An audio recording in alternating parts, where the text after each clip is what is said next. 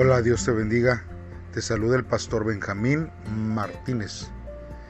Este día, hermanos, vamos a continuar meditando en la palabra de nuestro Dios. Y lo vamos a hacer, hermanos, en primer libro de Samuel, capítulo 9, del versículo 1 al versículo 14. Hoy, hermanos, el título de este devocional se titula Encuentro entre Saúl y Samuel. Te invito a que en este tiempo, si tú no has hecho una oración, pauses este audio y eleves una oración a Dios para que el Señor hable a tu vida y que su palabra sea siempre vivificando nuestras vidas. Bien, si ya lo has hecho, entonces escuchemos la palabra de nuestro Dios. Había un hombre muy importante llamado Kis. Era hijo de Abiel y nieto de Seror. Su bisabuelo había sido Becorat, hijo de Afiá.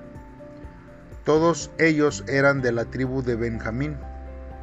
Kis tenía un hijo llamado Saúl, que era joven y bien parecido y además muy alto.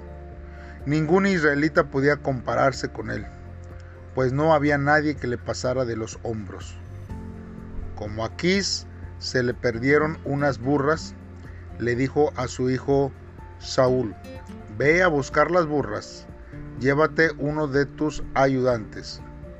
Saúl y uno de sus ayudantes fueron a buscar las burras por las montañas de Efraín y también por las regiones de Salisa, Salim y Benjamín, pero no las encontraron. Cuando llegaron a la región de Suf, Saúl le dijo a su ayudante, tenemos que regresar. Mi padre ha de estar más preocupado por nosotros que por las burras. Pero su ayudante le contestó, en este pueblo hay un hombre que sirve a Dios. Toda la gente lo, lo respeta mucho Dicen que cuando Él anuncia que algo va a suceder, sucede. Vamos a verlo. A lo mejor nos dice dónde podemos encontrar las burras. Pero Saúl le respondió, si vamos a consultarlo, ¿qué podemos darle? ¿Con qué le daremos las gracias por su ayuda? Ya no tenemos nada, ni siquiera un poco de pan. El sirviente le dijo, yo traigo una monedita de plata que pesa como 3 gramos. Se la daré a ese hombre para que nos diga dónde encontrar las burras. Y Saúl le contestó, está bien, vamos. En esos días, cuando alguien en Israel tenía problemas y quería que Dios le dijera qué hacer, decía, voy a preguntarle al hombre que interpreta visiones. A estos intérpretes se les conocía como videntes y tiempo después se les llamó profetas. Saúl y su sirviente empezaron a subir al cerro para llegar a donde estaba el vidente. Cuando se acercaron al pueblo, se encontraron con, muchachas que iban a sacar agua del pozo y les preguntaron, ¿es aquí donde vive el vidente? Y ellas le, les contestaron, sí acaba de llegar al pueblo para presentar en el santuario del cerro los animales que van a ofrendar a Dios. En cuanto entren al pueblo lo verán dirigirse allá para bendecir esos animales. La gente y sus invitados no empezarán a comer de los animales sacrificados hasta que Él los bendiga. Vayan rápido y podrán verlo. Un día antes de que Saúl llegara Dios le había dicho a Samuel, mañana vendrá a buscarte un hombre de la tierra de Benjamín. Ese hombre reinará sobre mi pueblo y lo librará del poder de los filisteos. Muy bien hermanos, pues vamos a meditar en la palabra de nuestro Dios en este día.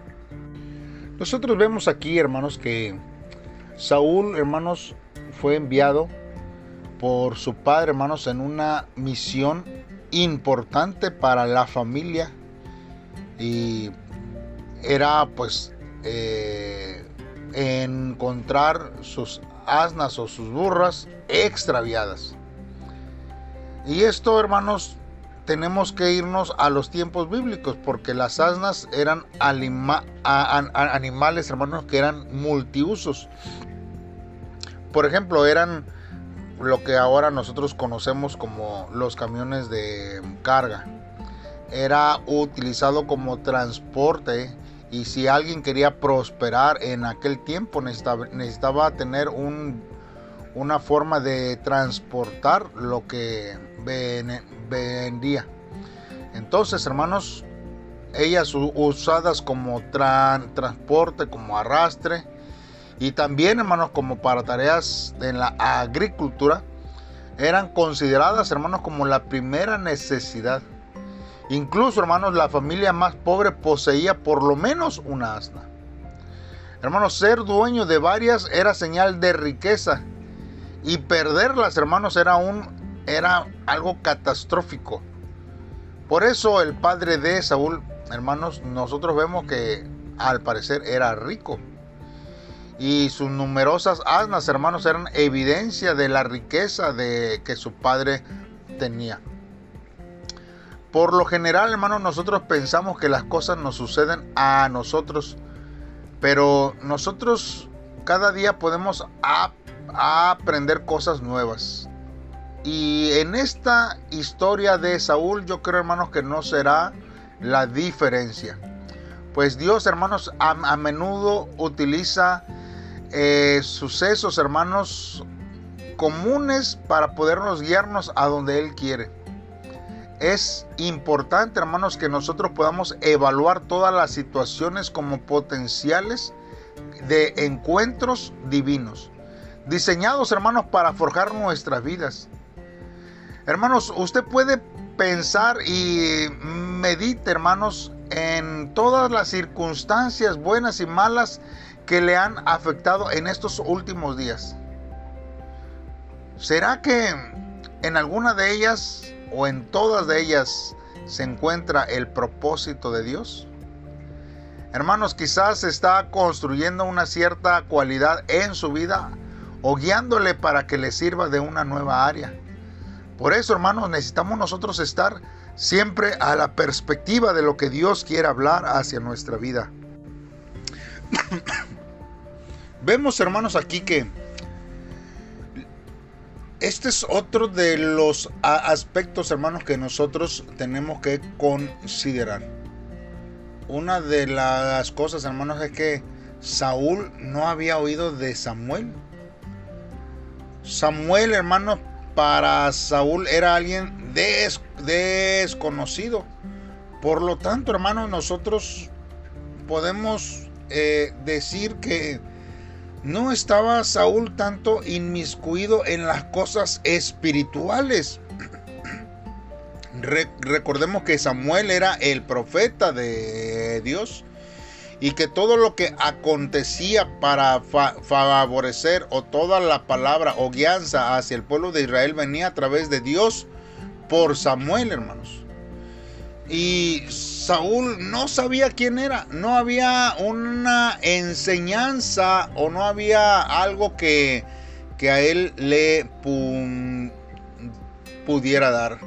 Más sin embargo, hermanos, nosotros vemos que eh, Dios puso el encuentro perfecto a pesar de las circunstancias que uno considera obvias o pensar que Saúl sí conocía a Samuel mas sin embargo vemos que no es así. La ciudad, hermanos, donde el sirviente dijo que vivía el profeta, los, los estudiosos piensan que eh, habría sido Ramá, porque, hermanos, recuerde que Samuel se trasladó hacia allá después de la batalla de los filisteos, cuando fue cerca de Silo, hermanos. Y esto, hermanos, eh, eh, vemos que Dios, hermanos, siempre pone los medios y las formas para que nosotros podamos experimentar el favor de Dios. Y es ahí, hermanos, cuando nosotros podemos ver que en los momentos difíciles, en las circunstancias adversas, vemos la mano de Dios respaldándonos, hermanos. Es porque así el Señor ha provisto cada una de las situaciones para que nosotros, hermanos, vivamos bajo la voluntad de Dios. Nada de lo que pasa a nuestro alrededor es casualidad, ni es por suma coincidencia. Es, hermanos, porque así Dios lo ha querido y lo ha plasmado, hermanos, para que nosotros podamos experimentar su favor en todo tiempo. Por eso tenemos que estar siempre expectantes y alertas de las situaciones que nos vienen y que sobrevienen a nuestra vida, porque seguramente Dios quiere mostrarnos algo y enseñarnos algo o prepararnos para algo. Entonces, hermanos, eh, vamos a hacer una oración este día para que Dios sea el que nos guíe cada día a entender su santa voluntad sobre nuestra vida. Señor, en esta hora nos acercamos delante de ti. Reconocemos, Señor, que muchas veces tomamos las decisiones incorrectas, Señor, en nuestra vida. Señor, y juzgamos precipitadamente sobre alguna situación. Perdónanos, Señor. Hoy te alabo, Señor, con todo mi corazón, porque tú cumples, Señor, tu voluntad, pese a todas las circunstancias y a mi situación que yo pudiera vivir. Hazme entender, Señor, que no existen las casualidades, Señor, sino que es tu mano la que obra en cada momento. Permíteme actuar, Señor, con diligencia y humildad conforme a tu perfecta providencia en cada paso de mi vida. Señor, yo sé que solamente con tu mano sosteniéndome lo haré así, Señor. Gracias, Dios, y Dios bendigo tu nombre en este día. En el nombre de tu Hijo Jesús. Amén. Bien hermanos, te invitamos a que compartas este audio, que sea de bendición también para otros y que te suscribas a las plataformas y actives las notificaciones para que seas el primero en recibirlas en cuanto se publiquen estos devocionales. Dios te bendiga y espero que me acompañes el día de mañana con un devocional más. Saludos y bendiciones.